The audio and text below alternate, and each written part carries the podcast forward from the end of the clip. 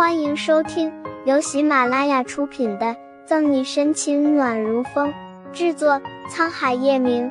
欢迎订阅收听。第两百七十一章迷幻剂。法官大人，既然沈西都承认了，那他就是杀人凶手，你还不快定案吗？李母还在闹腾，陈静就乘机火上浇油。承认什么？我嫂嫂她什么都没有做，岳雨琪的死是她自己作孽做多了。本就按耐不住的顾春寒气得七窍生烟，扭过头向后面的陈静反击过去。呵呵，嫂嫂。陈静痴痴一笑：“顾春寒，你是傻了还是脑袋被门夹了？就沈西这样的，你居然叫她嫂嫂？你舅母知道吗？”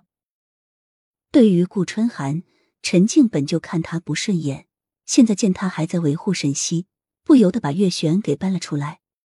叶氏集团是叶晨玉做主没有错，但还有一个月璇，他也不是吃素的。你，顾春寒无话可说。肃静。陪审团闹哄哄如菜市场，法官敲打着木锤。哼！法官发话了，陈静和顾春寒都冷哼一声坐下。锤还有什么意义吗？另一个法官也敲了一下木锤，一下没人说话。顾春寒急得满头大汗，若不是叶老太太拉着，恐怕早就掀了法庭。两下还是没有人说话。就在法官拿起木锤准备敲第三下的时候，门被人推开了。等一下！猝不及防的声音让所有人望去。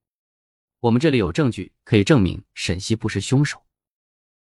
方初明快步走到被告人户面前，举着一张纸。谭维、顾青、穆饶还有宋义跟在后面。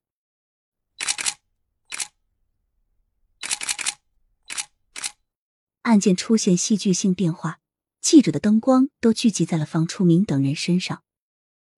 证据？什么证据？不知道啊。难道沈西真的不是杀害岳雨琪的凶手？陪审团看着方初明手中的纸，议论纷纷。顾春寒和叶老太太脸上一喜，唯有陈静冷冷的勾了勾唇角，美梢浮起笑意。沈西就知道他带的人绝对不差。不过，在看见宋一灼灼目光看着他的目光时，沈西心里很不是滋味。他对不起他，他还是义无反顾的帮他。哦。想必大家都对这份证据很感兴趣吧？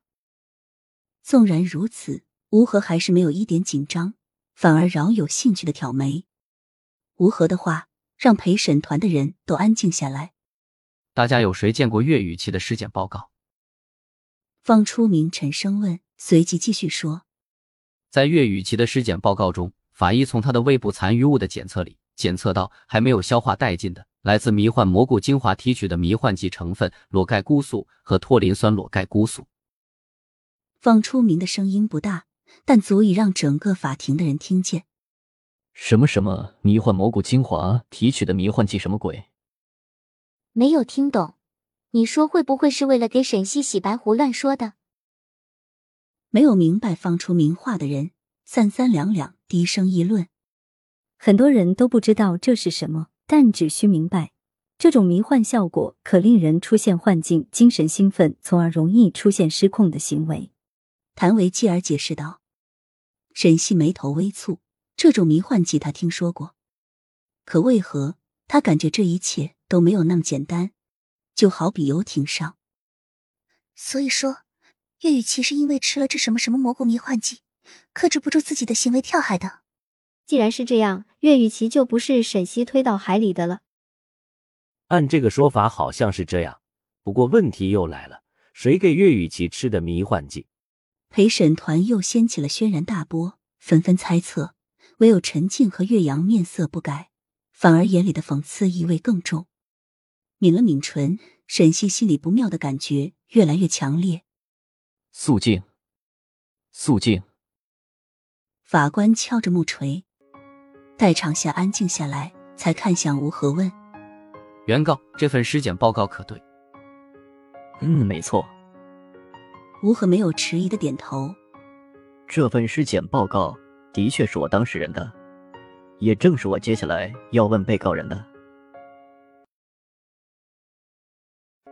本集结束了，不要走开，精彩马上回来。